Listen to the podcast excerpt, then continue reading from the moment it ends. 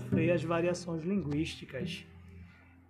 O latim, né, clássico que iniciou, que depois foi mudando e se moldando e transformou-se no latim vulgar, e a gente vê que a partir dessa língua morta foi que nasceram outras línguas. Então, para começo de história, peço que vocês acessem o EducaPE, que lá vai estar disponível todos os slides da aula de hoje sobre a variação linguística. Então, galera, para começo de conversa, a língua é um conjunto de sinais que determinadas comunidades usam para se comunicar. Nós, por exemplo, né, estamos, utilizando a, estamos utilizando a língua portuguesa. Linguagem, galera, vai ser a capacidade, capacidade natural que o ser humano tem de se comunicar, seja por meio de palavras, gestos, imagens, sons. E existem dois tipos de língua: a linguagem verbal, que é aquela que se vale apenas da palavra, seja escrita ou falada, e tem a linguagem não verbal, né, que é aquela utilizada através de um código diferente da palavra. No caso das imagens, dos ícones do WhatsApp, daquela placa que diz é proibido fumar, gestos, cores. Agora vamos falar de todas as línguas do Brasil.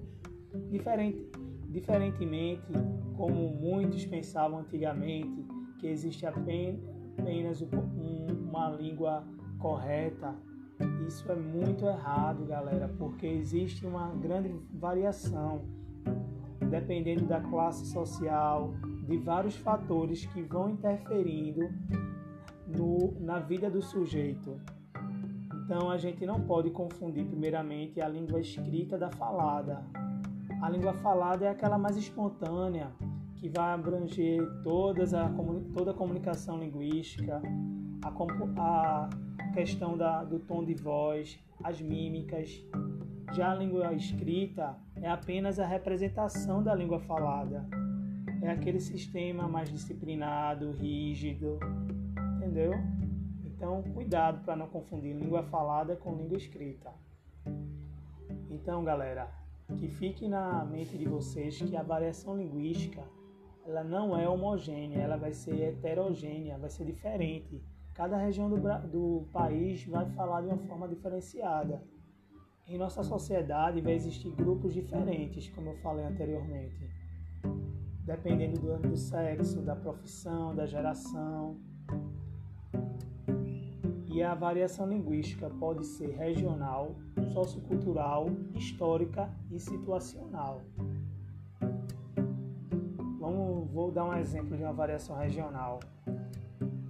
É, macaxeira, aipim, mandioca, cada cidade, cada região do Brasil vai falar de uma maneira, né?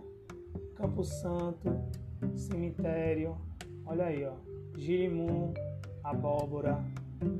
Lá no sul a galera fala mais girimum, né? Ou é abóbora? É o contrário, né? Abóbora a gente conversa mais para a galera lá do Sudeste e aqui no Nordeste a gente conversa mais falando a palavra jerimum, macaxeira. Existem outros exemplos de variações regionais. Ba, che, sol, uai, ox, oxente. Agora sociocultural vai depender da idade, do sexo, do gênero, da profissão. Vários fatores vão determinar a variação sociocultural.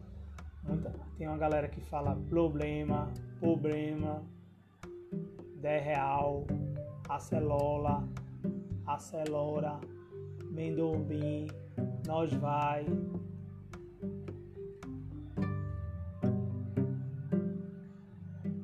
Variação histórica, galera. Antigamente a galera falava voz mercê, que depois caiu de uso e virou você, o C. Farmácia, que era com PH e agora é com F. Então, galera, existe também a variação situacional. O que é a situacional? Quando eu tiver um determinado contexto, eu vou utilizar uma determinada variação. Ei, e aí, cara, beleza? Tu tá por dentro do dia da matrícula? Vou falar dessa maneira com um amigo, com alguém mais próximo. Quando eu tiver uma situação diferenciada, eu vou utilizar outra variação da língua, uma linguagem mais formal. Então, galera, com esse podcast quero encerrar minha participação de hoje. Espero que vocês estudem os slides disponíveis e vamos que vamos. Um abraço.